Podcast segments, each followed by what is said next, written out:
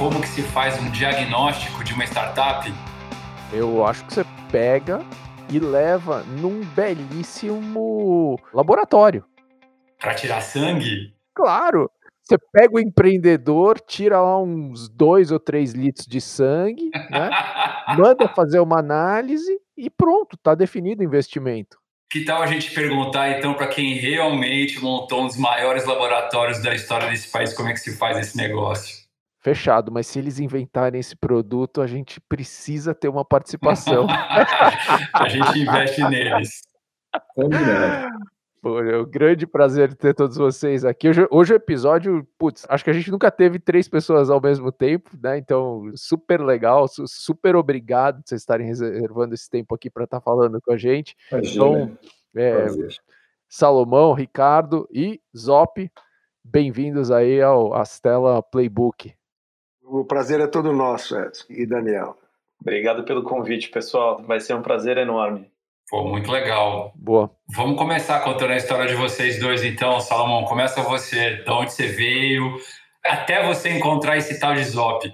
É uma coisa muito interessante, né? Porque é um interiorano que encontra um paulistano da gema e tinha tudo para não dar certo e na realidade foi a grande receita de dar tudo certo. Mas é uma história bem interessante. Eu, eu, eu sou bem do interior, né? Eu perdi agora o sotaque do Or, mas tudo bem. É, eu nasci numa cidadezinha chamada Promissão, perto ali de Lins, e fui para Rio Preto, eu tinha cinco anos, em São José do Rio Preto. E saí de lá só já formado, porque lá em Rio Preto já tinha uma escola de medicina, e resolvi fazer patologia e prestei exame na Unicamp e na Santa Casa. Eu passei nos dois locais. Eu preferi e fiz a opção pela Santa Casa.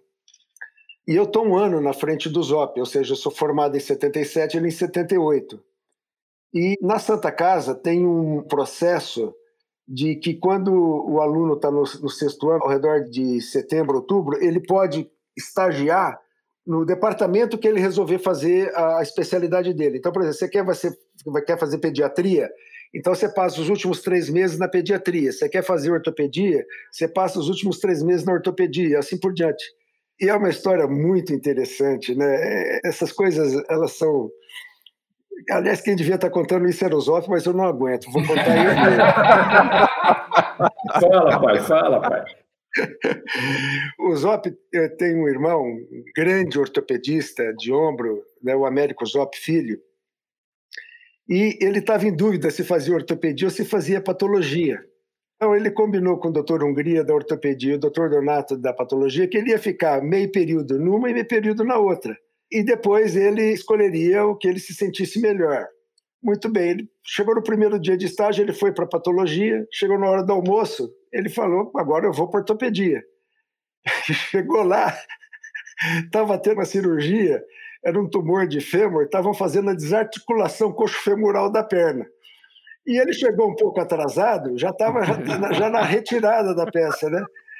E mal ele chegou no campo, não sei o que lá, né? os caras já estavam tirando, deram a perna e colocaram na mão dele, né? Isso é inédito no programa, um espetacular. O que, que aconteceu com o nosso amigo? Desmaiou. Desmaiou. Foi um sinal de Cristo. Né? Aí ele falou assim, pô, cara, isso daí é um sinal de que eu não devo fazer essa ortopedia, tá entendendo? E foi muito interessante, porque era tudo feito por sorteio. Lá existiam quatro ou cinco grupos diferentes, e no primeiro sorteio ele caiu comigo. Então, já nos primeiros três meses, ele passou comigo. E, e assim, é que é muito rica essa história, eu tenho que ir abreviando e pulando, senão fica complicado. Mas quando ele passou, evidentemente, em primeiro lugar para ser residente, teve sorteio. Caiu com quem? Comigo novamente.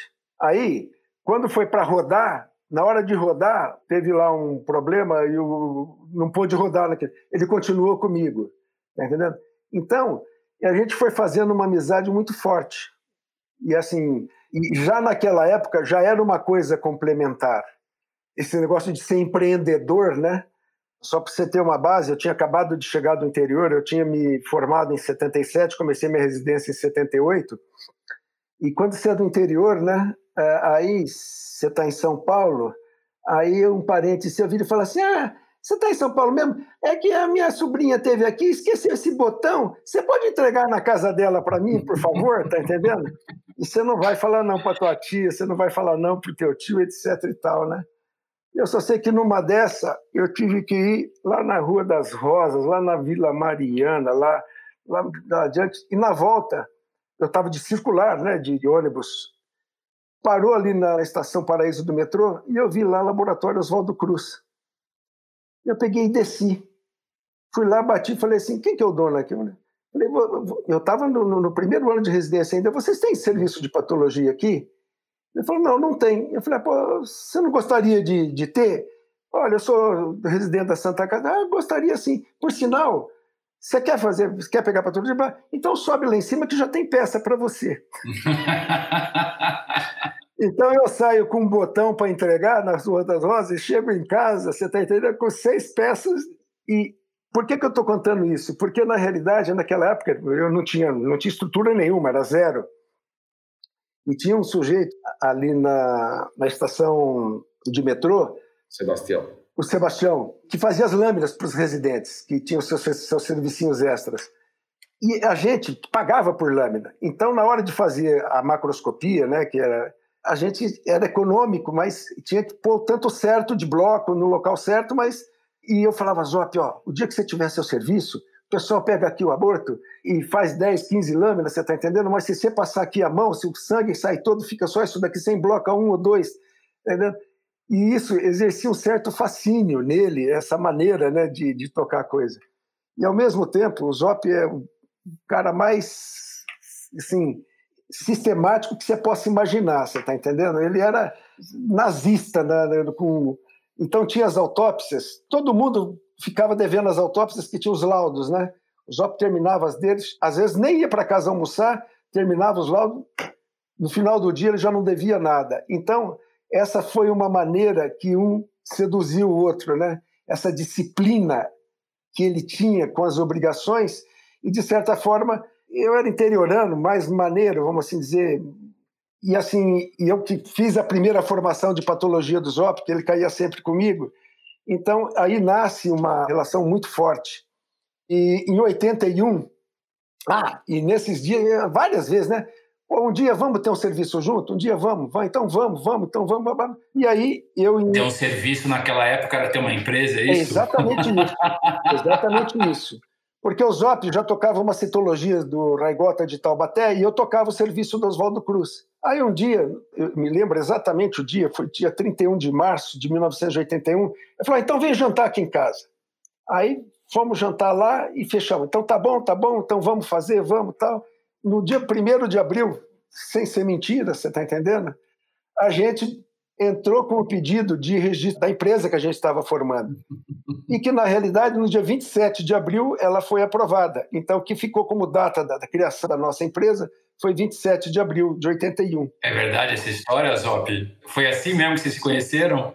Foi assim, eu sou paulistano, como ele fala da gema, né? E ele é interiorano da Clara. Então eu sou a gema e ele é a Clara. Essa simbiose, né?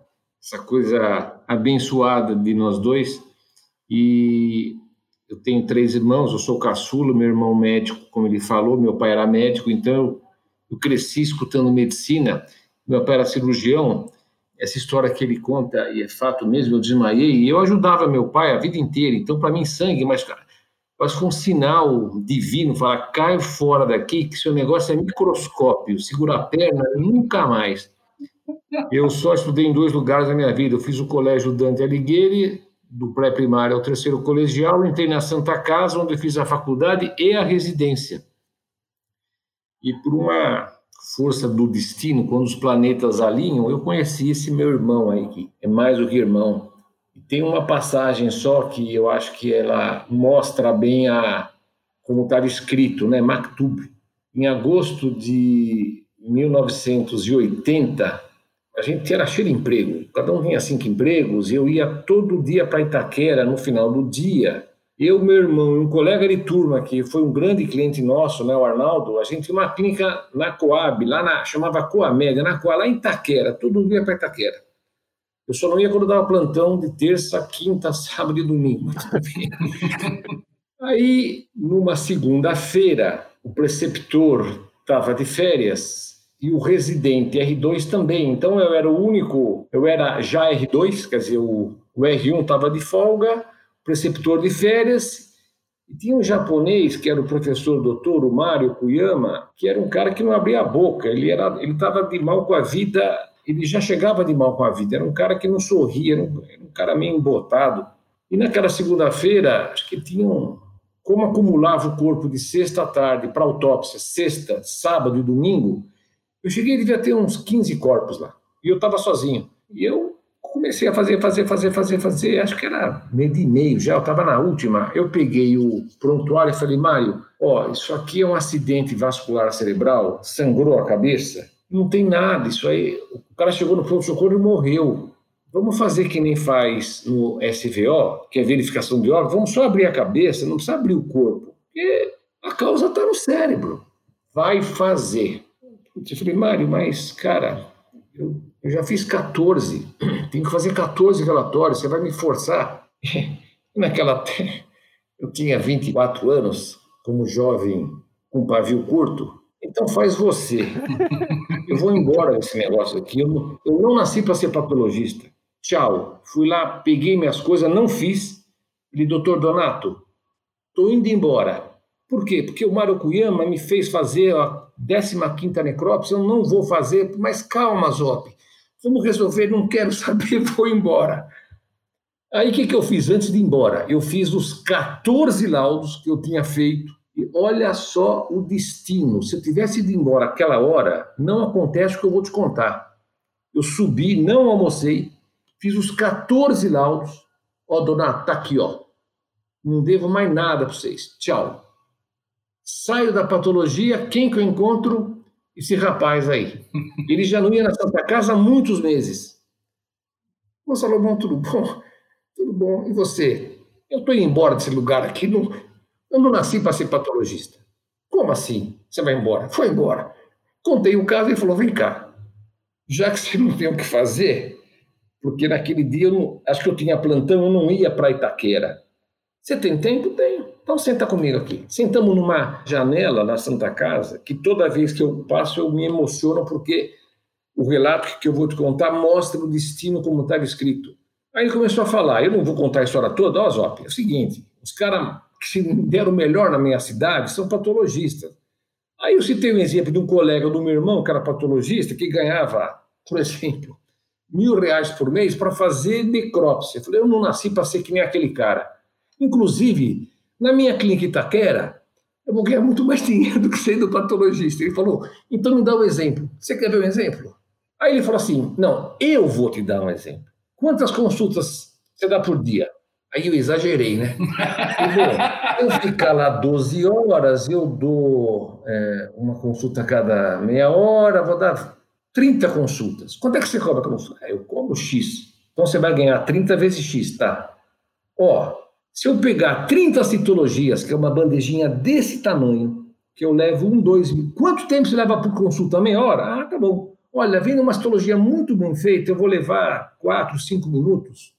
O que você faz em 12 horas, eu faço em uma hora e meia. E vou ganhar mais do que você. Opa! Você sabe que eu não sou, eu não sou descendente de judeu, mas eu tenho cara de judeu. Falei, ai, ai, ai, ai, ai. Não, e eu sou judeu. Então, mas o meu pai falava, o meu pai falava que se eu chegasse na hebraica era só falar shalom que eu entrava. eu sou filho de italiano e libanês, mas eu sou, eu tenho um perfil de assim da, né? eu tenho nariz, eu tenho tudo, inclusive como eu penso, né? Eu penso... Não, eu ia conectar isso na pergunta, né? Quer dizer, aonde a medicina virou um grande negócio e tudo mais. Eu acho que tem muito claro, né? Porque a dor do médico até hoje é muito parecida, né? Essa coisa de você ter que ter muitos empregos, de você é. ter que se desdobrar e tudo mais, né? isso. né? Passado todo esse tempo, a dificuldade é a mesma. E eu acho que a empreender e a inovação, acho que vem muito disso, bem legal mesmo. É. Não, e, e veja bem, essa inferência ao eu me achar um, entre aspas, judeu, é com muita honra. Eu tenho amigos judeus que são muito amigos meus e eu brinco quando eu estou fazendo negócio, empreendendo, falo, ó, agora quem vai falar que é o Jacó, entendeu? eu sou Jacó mesmo.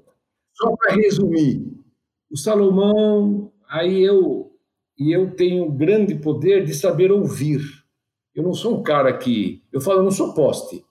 Falei, puta, fiz uma bobagem, voltei, falei, Salomão, obrigado. Ele foi embora, eu voltei. Falei, doutor Donato, queria pedir desculpa para o senhor, para o Mário. Já vou pôr minhas coisas aqui no armário, não vou mais embora. e eu fiquei até o final. Acabei a residência dia 28 de fevereiro de eh, 1981. E no dia 30 a gente jantou, a gente se viu. E essa história começa onde ela poderia ter acabado. Incrível. Se eu não encontro o Salomão, se eu não faço os meus relatórios, eu vou embora ao meio-dia, ele vai lá, ele apareceu às duas e meia, duas horas, e eu estava em Itaquera até hoje, provavelmente empreendendo, ia ter um hospital, ia ter alguma coisa, e o Salomão não ia ter o sócio que tem, e eu também não. Então, vocês veem que nada é por acaso, né? Nada é por acaso. E, como diz o Salomão, a gente... O meu primeiro laboratório era no quarto de empregado do meu apartamento, que media 90 metros quadrados, e o Salomão tinha o serviço no Oswaldo Cruz e nós nunca mais paramos de trabalhar juntos, a ponto de que nós vendemos a empresa em 2017 e estamos juntos. E não sabemos fazer nada que não seja juntos. E agora, com a honra de ter os dois filhos do Salomão, o mais velho é o Ricardo, que é médico, o Nando, o Fernando, que o negócio dele é música, é artista, em suma, está ajudando a gente também. Os meus três filhos, que são 10 anos mais novos, não tem nenhum médico, mas faz parte desse family office.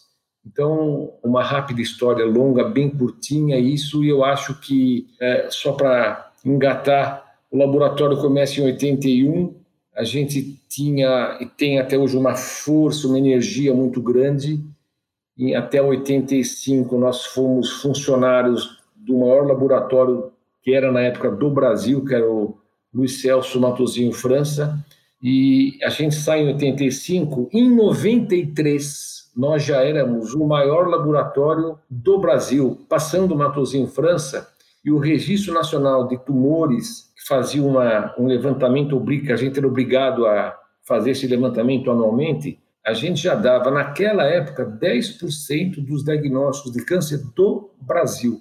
Então, essa energia que nós temos e que nós empreendemos e que a gente, quando recebe, só fazendo um link para o que o Edson faz e que vocês fazem, quando a gente recebe um jovem empreendedor como startup, com o sonho dele, quando a gente olha bem e vê o brilho nos olhos desse menininho, desses meninos, é que você já imagina se vai dar certo ou não.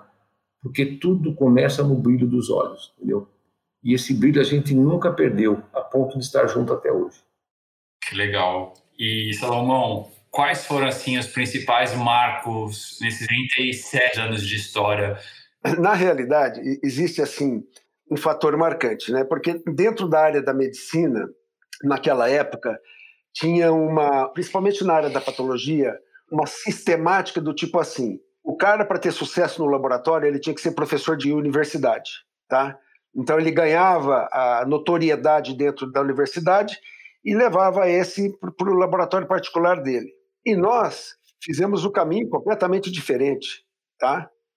É, a, a gente não estava ligado a nenhum serviço universitário, mas nós tivemos uma, uma abençoada atitude, porque é muito comum o médico ter um ego muito inflado, tá?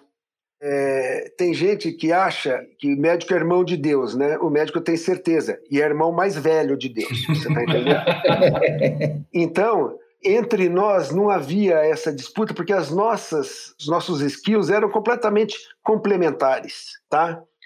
E nós tivemos uma sacada maravilhosa, que foi assim, a partir de, já a gente estava junto, em 84, 85, por aí, a gente falou assim, vamos fazer uma coisa? Terminou de ver os seus casos? Não manda datilografar. Eu termino de ver o meu, não mando datilografar. Eu passo minha bandeja para você, você repassa os meus diagnósticos. Passa sua bandeja para mim e eu repasso os seus diagnósticos. Qual foi a mágica disso aí?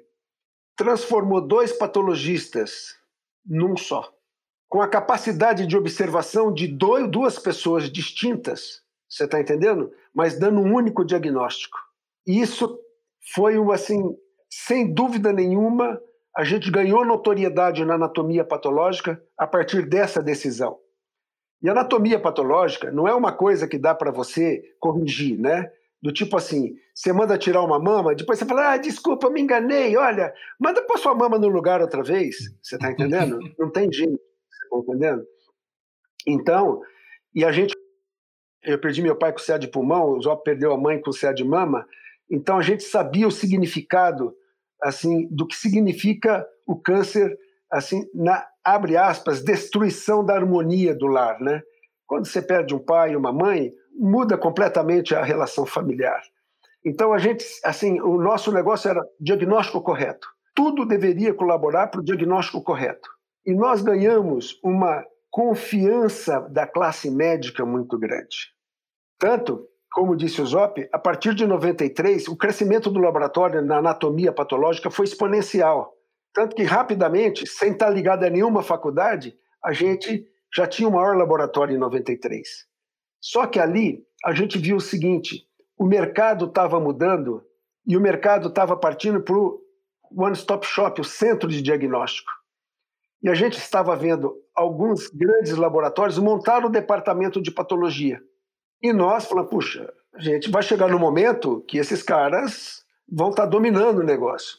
Então vamos nós também fazer o nosso centro de diagnóstico. Então, quando o centro ele foi planejado em 97, ele foi começou uma execução em 97 para inaugurar em 81, porque a gente não tinha dinheiro para nada. A gente constrói um centro de diagnóstico não partindo do zero, mas partindo em 20 anos de credibilidade em anatomia patológica. E coincidiu naquela época, já estava havendo algumas fusões e as primeiras fusões, elas na área de diagnóstico, elas levaram assim uma perda de qualidade momentânea naquilo lá. Então, isso ajudou muito a gente. E o pessoal falava: Pô, se esses caras são perfeitos ou são muito bons para dar um diagnóstico de câncer, eles não vão errar um diagnóstico de sangue, não vão errar.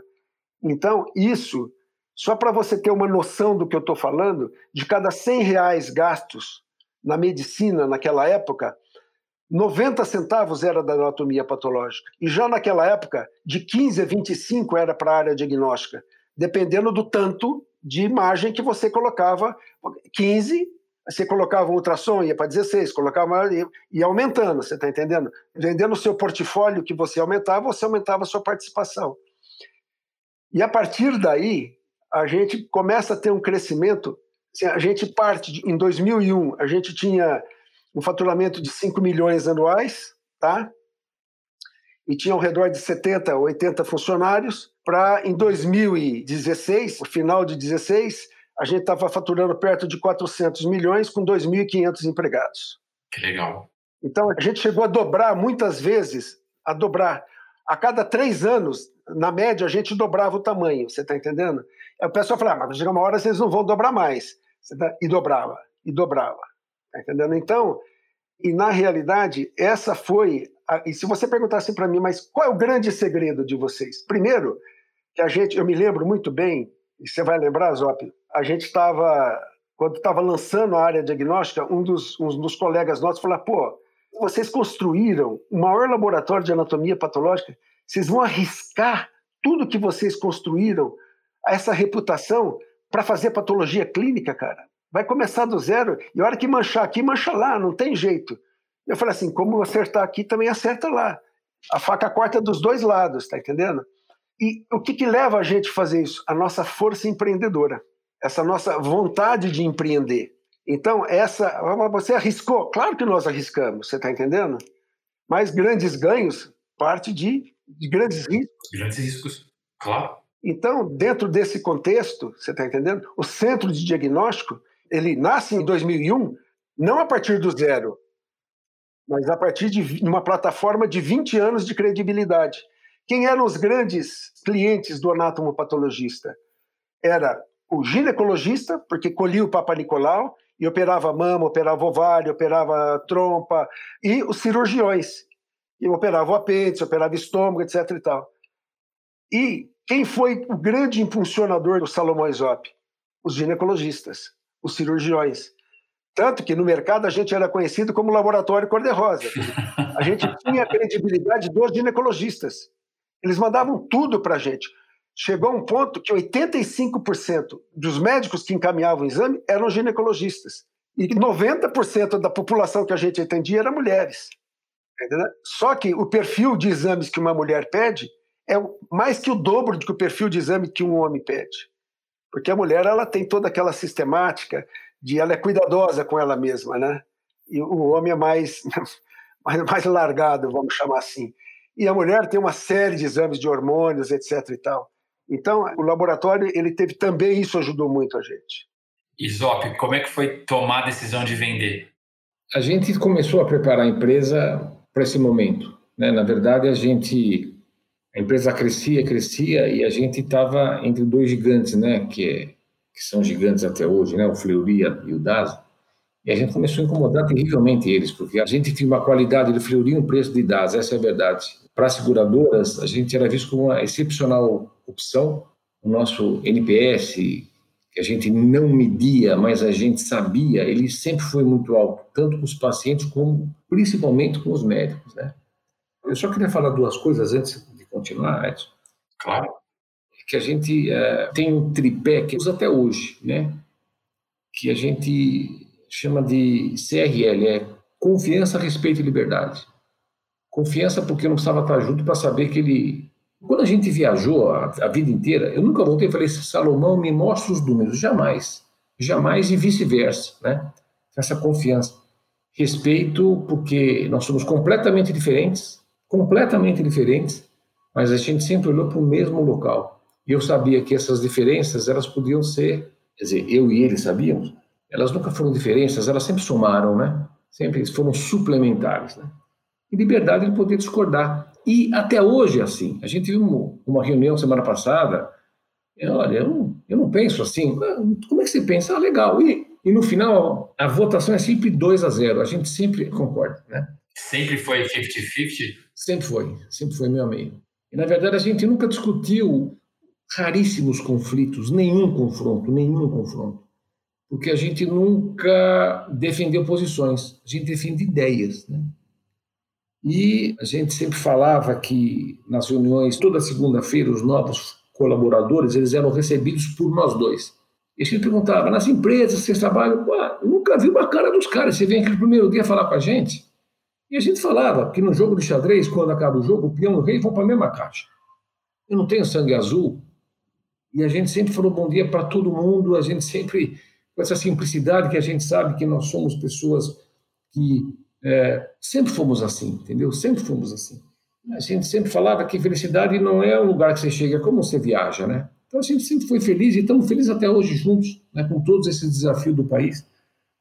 Mas, como eu falava, em 2014 nós começamos a preparar a empresa para ser, eu vou falar assim, vendida, mas colocar um fundo dentro da empresa, vendendo 30% para um fundo de private ficando com controle, mas a gente sabia que se você vendesse 0,001%, você já vendeu a empresa. Isso foi, nós sempre fomos dois, meio a meio, aí você põe um sujeito que já tem 0,01% ou 30%, a empresa já não é mais sua.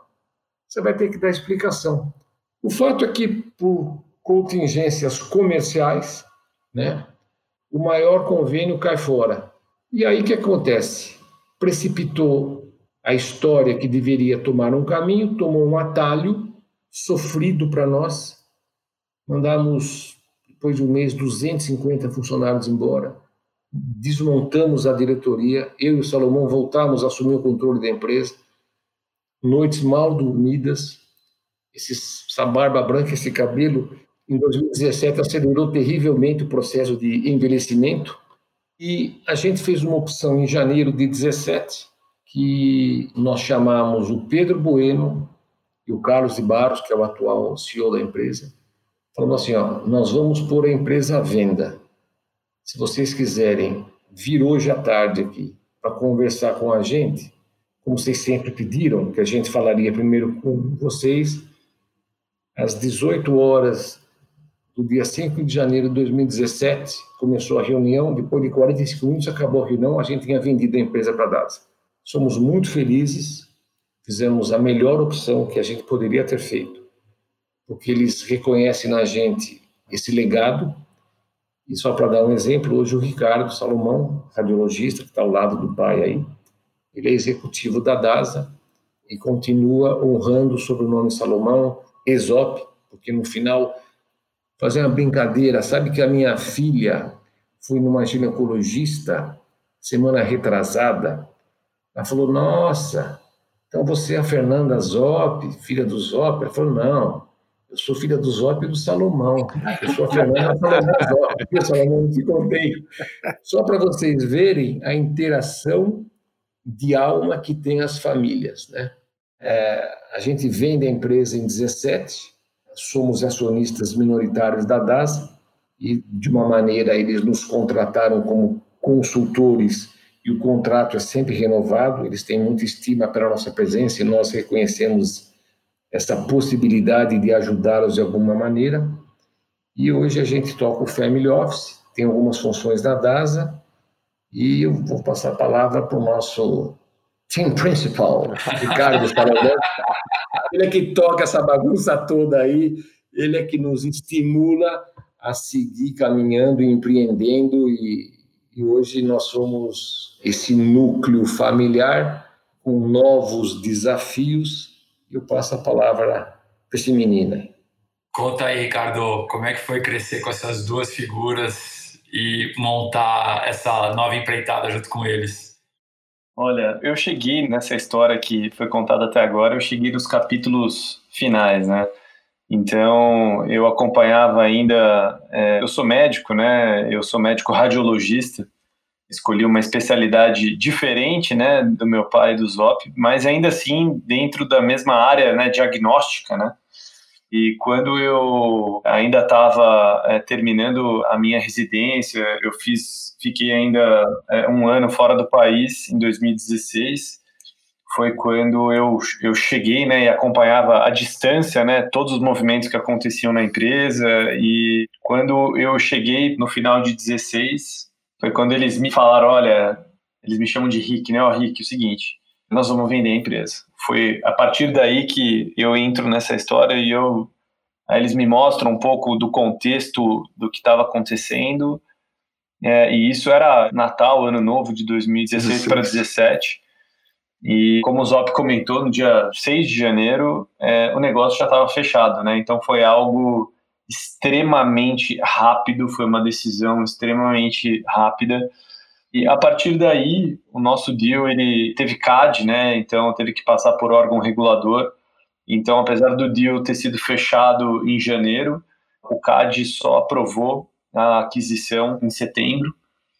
E a partir daí, né, eu começo a, a gente começa a um, um processo de falar assim, bem, a gente vai precisar é, o que ninguém te conta quando você vende uma empresa, né? Eu acho que poucas pessoas sabem disso. É que você tem que administrar diversas contingências da administração passada. Né?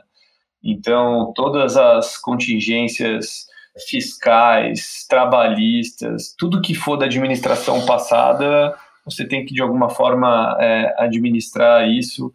E eu vou chamar assim, né? Eles até até um dinheiro fica bloqueado numa conta que eles chamam de conta escrow exatamente para essas contingências. Então, a gente resolve ali por é, abril ou maio, a gente fala assim, olha, nós vendemos uma empresa, vamos montar um escritório, né, para a gente administrar essas questões da venda da empresa. O Edson já teve presencialmente aqui no escritório. Poxa, é um escritório pequeno, tem uma sala de reunião, uma sala, uma mesa para o pai, uma mesa para o Zop, é, e naquele momento a gente fala assim: ah, mas é algo para a gente tocar esse dia a dia da venda da companhia. E o que nós, de alguma forma, não esperávamos era se deparar com o venture capital e com os empreendedores. Era algo que certamente não estava no nosso radar naquele momento. É... Você achou que fosse só tomar conta da bolsa, grandes fundos globais. Isso, né? A gente até terceiriza essa parte, né? vou chamar assim. É, a gente tem lá as pessoas que entendem desse negócio que a gente não entende nada disso aí, então a gente falou assim, poxa, é, a gente terceirizou e a gente falou, ah, a gente vai tomar conta dessas contingências, desse dia a dia. E já em 2017, aliás, Edson, você foi um dos primeiros, né, que, é. que bateu na nossa porta e a gente é, começam a bater alguns fundos de venture capital e private equity na nossa porta e a gente ainda, vou chamar assim, é, com pouca maturidade, muito pouco conhecimento sobre esse mercado, a gente fala assim, não, olha, para a gente não se interessa por isso aí, eu acho que não está no nosso perfil. E, em paralelo, começam a bater na nossa porta alguns empreendedores. Olha, a gente tem uma ideia aqui, é, grande parte, ou a maioria, oh, vou falar até outro, na, quase que a totalidade dos empreendedores que bateram na nossa porta são empreendedores é, na área da saúde. Então o pessoal vinha, poxa, eu tô com uma ideia, queria fazer isso, queria fazer aquilo, o que, que vocês acham? Poxa, você não quer botar um dinheiro aqui para a gente fazer essa ideia rodar? E, poxa, a gente começa a ver, pô, legal essa ideia, né? Poxa, e a gente ainda muito, ainda não muito confortável com esse conceito, né? Nossa, mas você vai comprar uma fatia de 20%, 10%, uma fatia minoritária. Poxa, mas por quê? Então a gente ainda não conhecia muito bem como é que funcionavam essas rodadas de captação de dinheiro. A gente não sabia, nós não conhecíamos os players nessa época. Então vocês imaginam, né? A gente disse não para você, Edson. Né?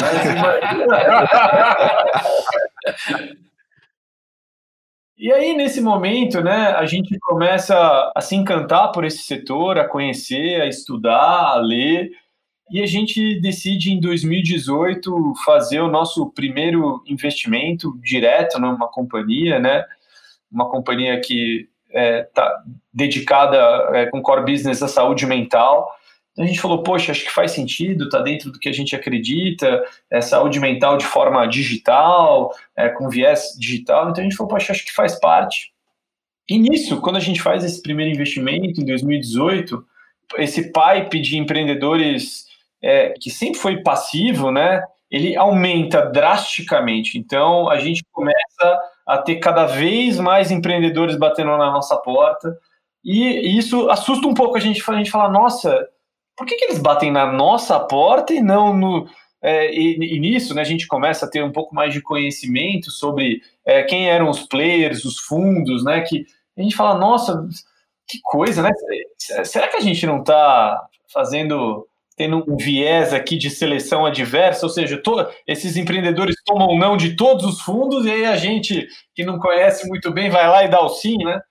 E nesse momento a gente toma uma decisão interna é, de falar assim, poxa, vamos aprender mais, mas não vamos aprender, vamos, é, vamos aprender na prática, né? Vamos aprender com skin in the game. E nesse momento a gente toma a decisão de virarmos investidores de diversos gestores né, e fundos de venture capital, entre eles vocês, né? Nós somos é, cotistas aí do fundo da tela, com muito orgulho e muito prazer. E a gente resolve, de alguma forma, é, aprender mais sobre esse mercado, a dividir as nossas oportunidades é, com esses gestores, com, com essas pessoas que já fazem, já estavam fazendo venture capital há décadas. É mais ou menos como é, foi a nossa evolução é, dentro, desse, dentro desse setor. Foi incrível. E, e, como é que vocês veem, Salomão, Zop, é, essa jornada do empreendedor hoje versus 40 anos atrás? Então, na realidade, existe uma situação, assim, eu não mencionei isso, mas durante 10 anos, de 81 até 91, nós não tiramos um centavo da empresa. Você vai falar assim, mas como vocês viviam? A gente tinha nossos empregos. Só em 2001 que a gente começa a abandonar os empregos, 2001, perdão, em 91 que a gente começa a abandonar os empregos e se dedicar exclusivamente o dinheiro da nossa vida sair da nossa empresa. Então, a gente sempre teve uma visão de longo prazo. A gente sempre teve uma visão longo prazista. Era assim que funcionavam as coisas, pelo menos antigamente. Não tinha essa história de você montar uma empresa e daqui dois, três anos já ficar milionário. Era completamente diferente. Era completamente diferente. E eu acho que uma coisa que é, é muito importante, assim, a gente teve já em 2013 a noção de que a gente, o jogo ia ficar cada vez mais complexo. E eu me lembro muito bem de, um, de uma palestra que nós fomos ouvir, e o cara disse assim: olha, o ideal é que você é, não coloque sua empresa à venda, mas trate a sua empresa como ela fosse ser vendida. Então, em 2011, a gente contratou Ernest Young e começou a fazer já um trabalho, você está entendendo, de pôr a casa em ordem.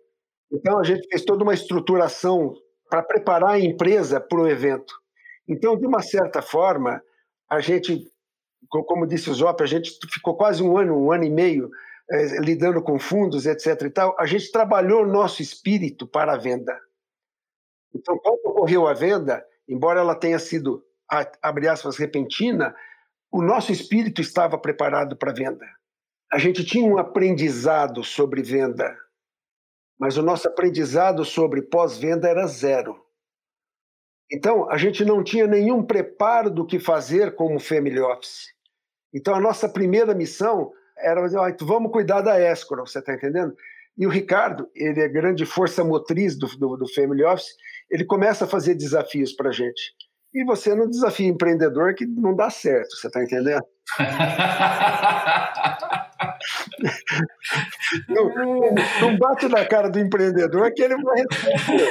ele reage. É, é.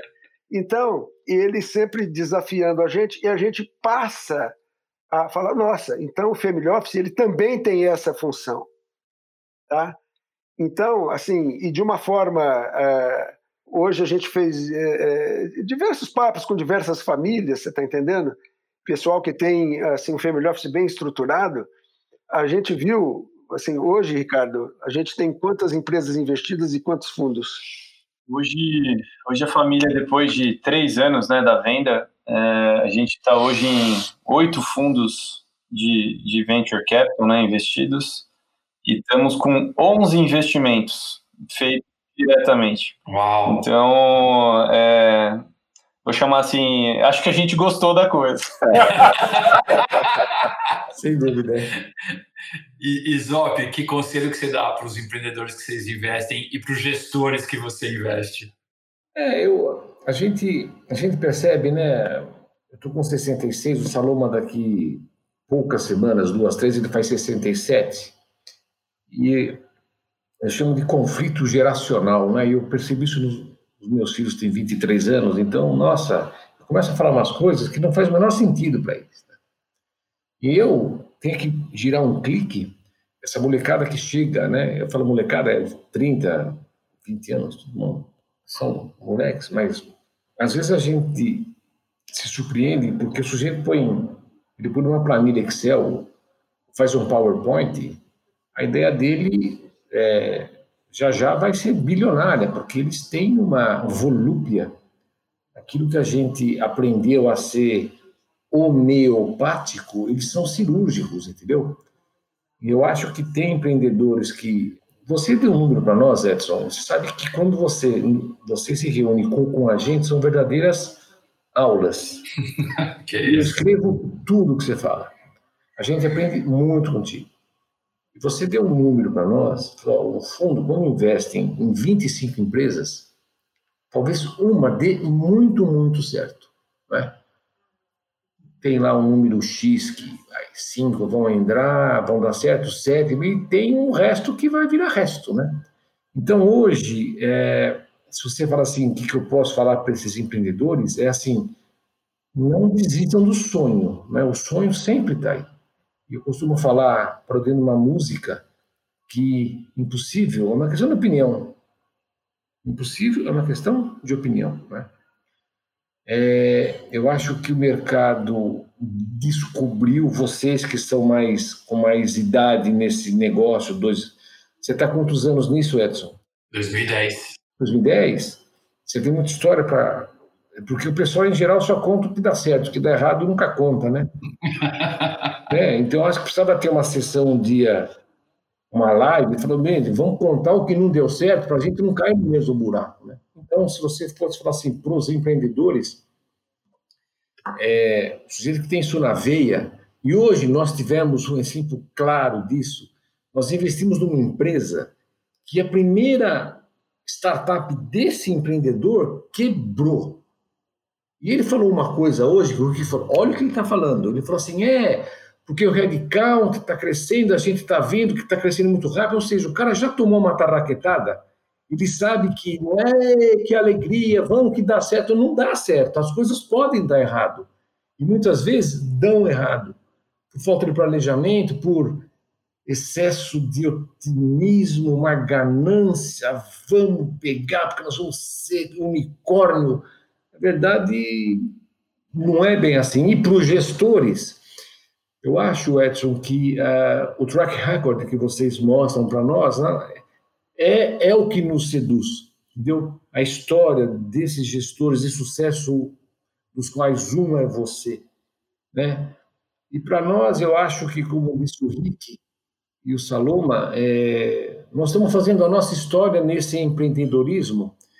E a gente, quando recebia um residente, a gente tinha R4s que faziam estágio com a gente e quando eles iam embora, ele disse: oh, Eu queria falar com os dois lá. Então, doutor, eu vou montar um laboratório lá em Piracicaba.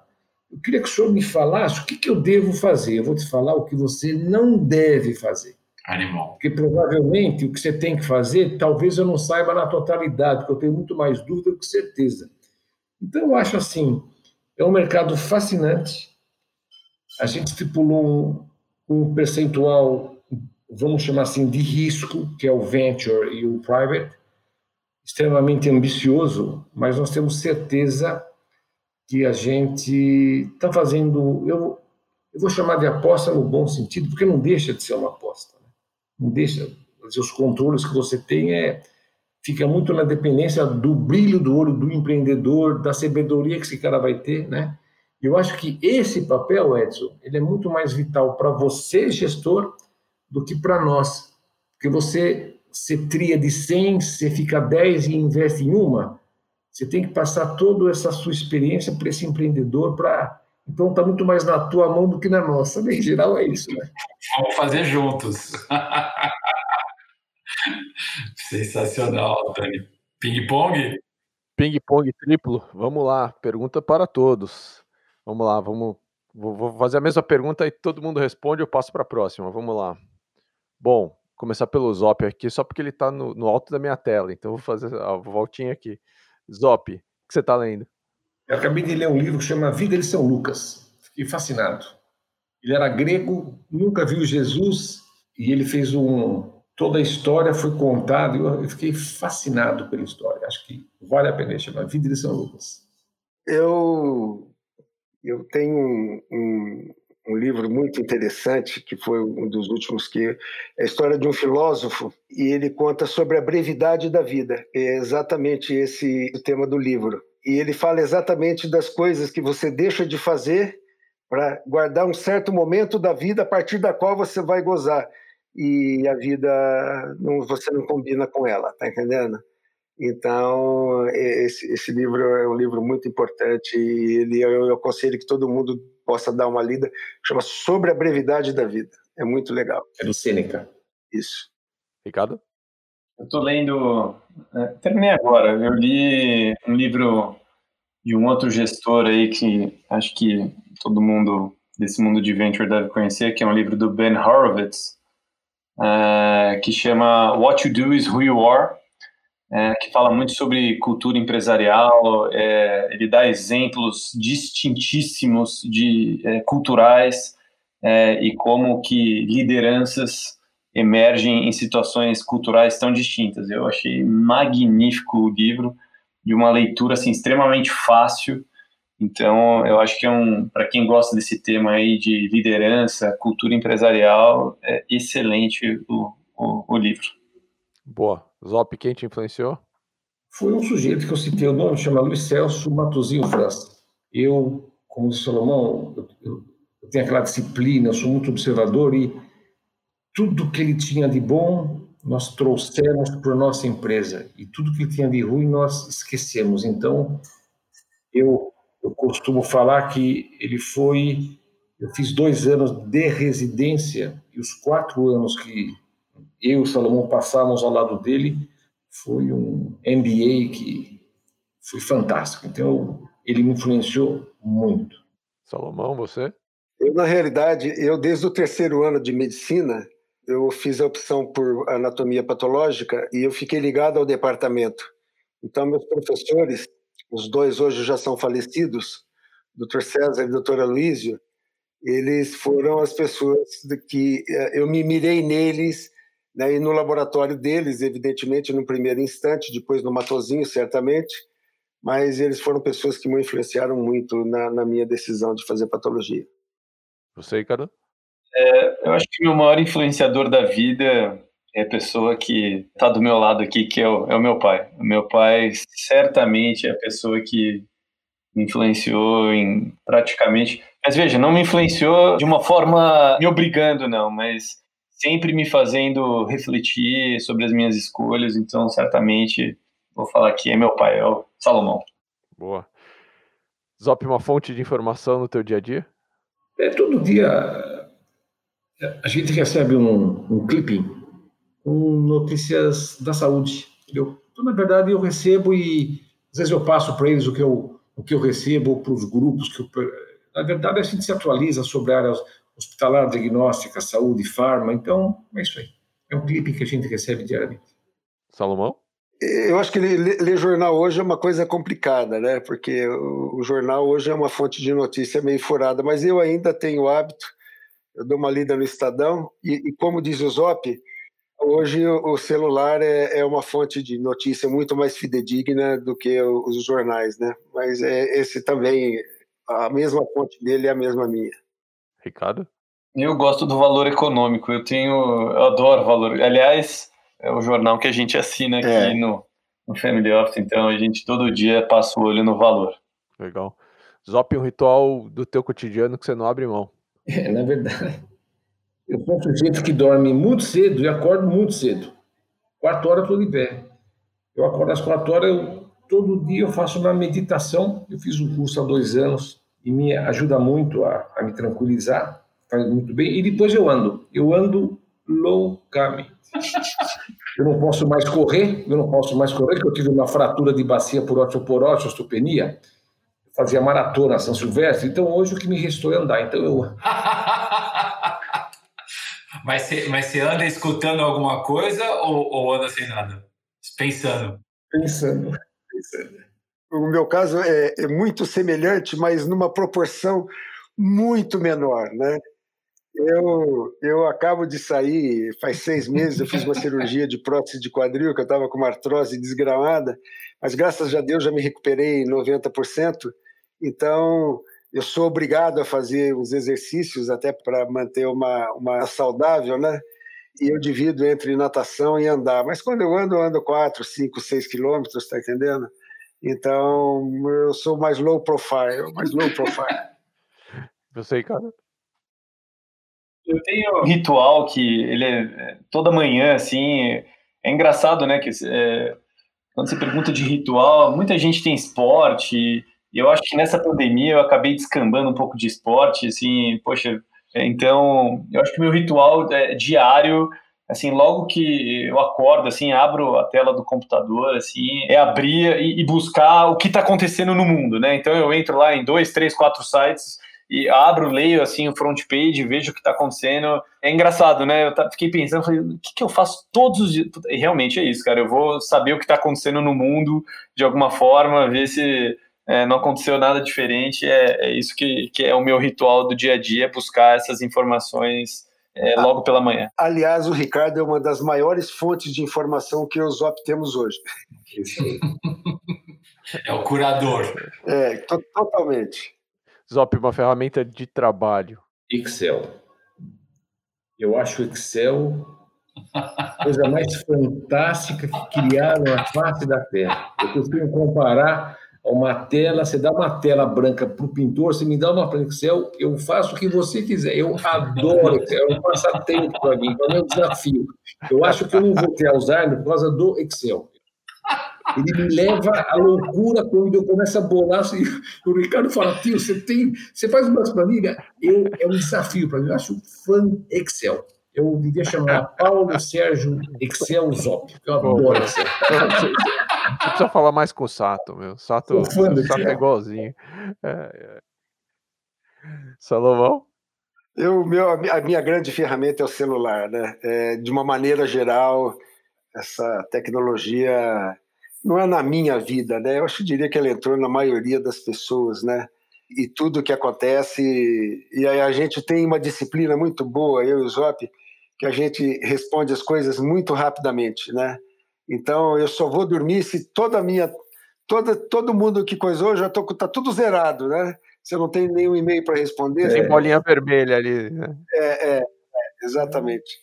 Então, e evidentemente, né, falando assim, mas e o Excel? O Excel é do Zop, cara. eu, eu não quero, eu não faço a menor ideia. Ele, ele, ele e o Ricardo. É, o Ricardo também. O Ricardo, é, é. o Ricardo também é mestre no Excel. Mas eu sou só um simples ouvinte, mais nada. Muito bom. E você, Ricardo? Olha, eu acho que minha ferramenta do dia a dia é não querendo aqui puxar a bola, mas já puxando, é, é o meu Mac aqui, que aliás é o que eu estou utilizando nessa gravação. Eu adoro o meu MacBook, então eu adoro a interface da Apple e, enfim, toda a integração que ela faz com todos os demais aparelhos. E hoje, sem meu Mac, meu Mac vai para onde eu vou, é, para tudo. Ah, bem legal. Bom, vamos lá. Acho que certamente todos vocês têm algum aprendizado, tem um mantra, né? Uma frase que vocês devem estar repetindo a toda hora e passando isso para frente. Zop, que frase é essa?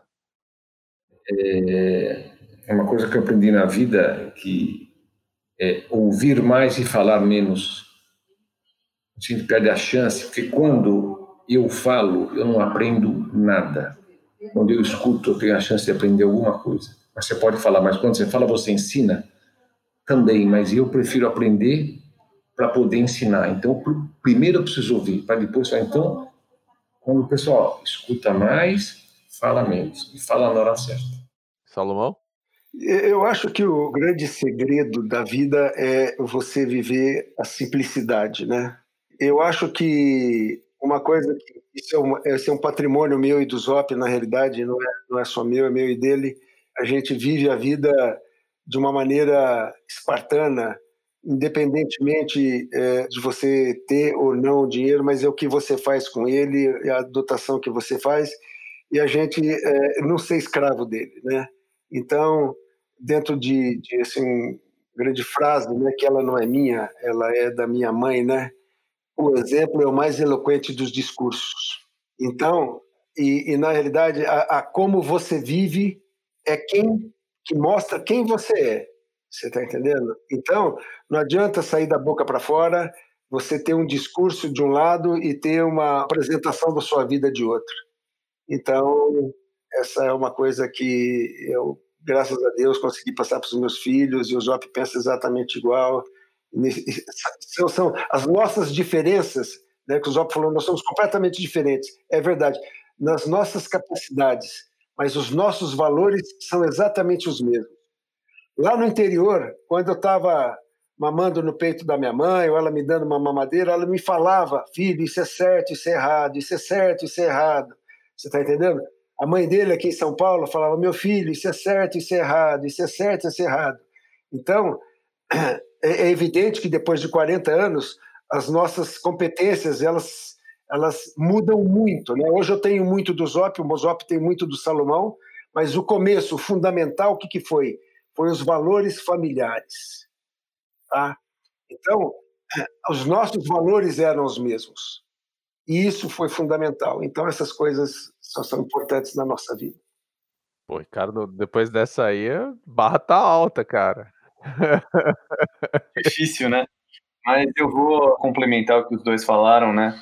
quando meu pai estava comentando sobre de você que a atitude é o mais eloquente dos discursos, né? O exemplo me lembrou exatamente o livro que eu citei, né? Do Ben Horowitz, que ele usa, ele usa um termo que em inglês eles chamam de walk the talk, né?